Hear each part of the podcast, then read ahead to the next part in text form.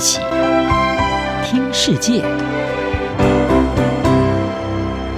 欢迎来到一起听世界，请听一下中央广播电台的国际专题报道。今天为您播报的是中国房地产危机，全国各地抗议活动增加。房地产业数十年来一直是推动中国经济成长的重要引擎之一，然而占中国 GDP 四分之一以上的房地产业，正陷入了前所未有的危机。由于中国百分之七十的家庭财富与房地产有关，因此房地产业的大幅放缓，正渗透到经济的其他领域。在外界关注中国今年经济成长率是否保五之际，国际信评机构标普全球评级在一份最新报告中示警：若中国的房地产危机持续恶化，二零二四年的经济成长率可能衰退至百分之三以下。据统计，中国十月的房地产投资和销售量都比去年同期下降了百分之十一，大多数城市的房价也有所下降。中国最大的两家开发商恒大集团和碧桂园拖欠借款，许多规模较小的同业也是如此。供应商、承包商和建筑工人已经数个月没有工资，而数以百万计的购房者将积蓄投入计划新建但未完成的建案中，陷入不知所措的困境。这些乱象的结果是抗议活动急剧增加。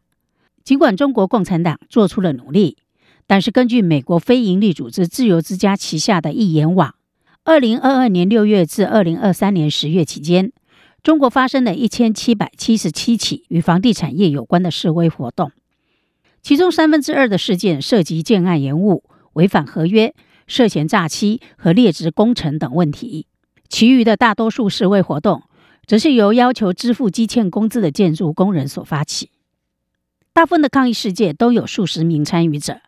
他们通常在重要位置举标语或高呼口号，例如在公司入口或当地政府办公室大门。抗议活动通常持续几个小时到一整天不等，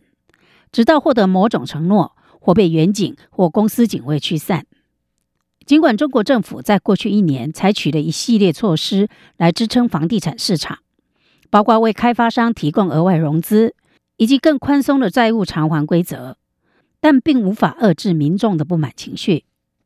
现在每个月大约有五十到七十起示威活动，八月份大约有一百起工人发起的抗议活动，是去年同期的三倍。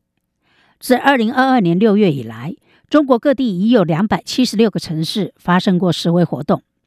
在某种程度上集中在较富裕的城市，特别是深圳。西安和郑州，甚至有数万人参与。很多时候，抗议活动并不是孤立事件。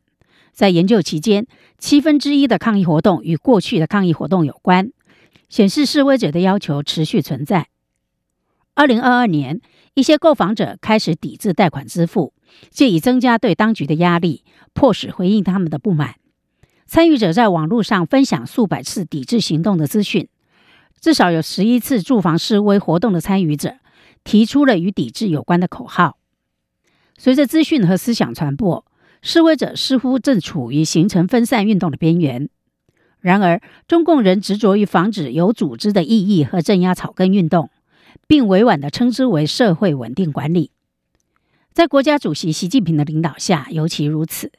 习近平连续几年推出限制公民社会与人权倡导有关的活动。并限制网络言论的规则。地方共党干部的任务是透过监视、恐吓、暴力、拘留和审查来限制抗议活动。根据研究，至少有四分之一的抗议活动最终遭到镇压。追踪中国房地产业的分析师指出，目前仍看不到房市复苏的迹象。投资者已经开始抛售万科集团的债券。万科是最后一家被评级机构归类为投资级的中国大型私营开发商之一。如果恒大未能在十二月四日之前与债权人达成重组协定，将面临法院下令清算的可能性。中国共产党应对当前住房抗议浪潮的政策并不那么明确，尤其是因为这个问题已经酝酿很长一段时间。几十年来，中共促进房地产的快速发展，为地方政府创造收入。这导致房地产公司过度借贷，以及人民将储蓄都投入房地产，也因此，房地产业的麻烦牵涉到整个社会的所有人，从中产阶级购房者到蓝领建筑工人。社会反弹的幽灵将迫使中国共产党必须努力寻求解决方案，或者加倍镇压。然而，尽管中国拥有广泛的控制工具，但在严峻环境下的中国公民已经磨练出在没有直接协调的情况下进行沟通和抗议的方式。去年不断升级的反封锁抗议活动，最终迫使当局突然结束严格的 COVID-19 清零管制。权力下放运动对政府政策的批评越来越多，则催生了呼吁民主和法治的白纸革命抗议活动。中国房地产冲击对全国公民生活的影响将继续加剧。如果没有公开的正式程序或有效的法院等制度性管道来寻求补救或改变，尽管安全可能受到威胁，但购房者和工人将继续走上街头要求正义。北京当局必须拿出更好的答案。以上专题由杨明娟编辑播报，谢谢收听。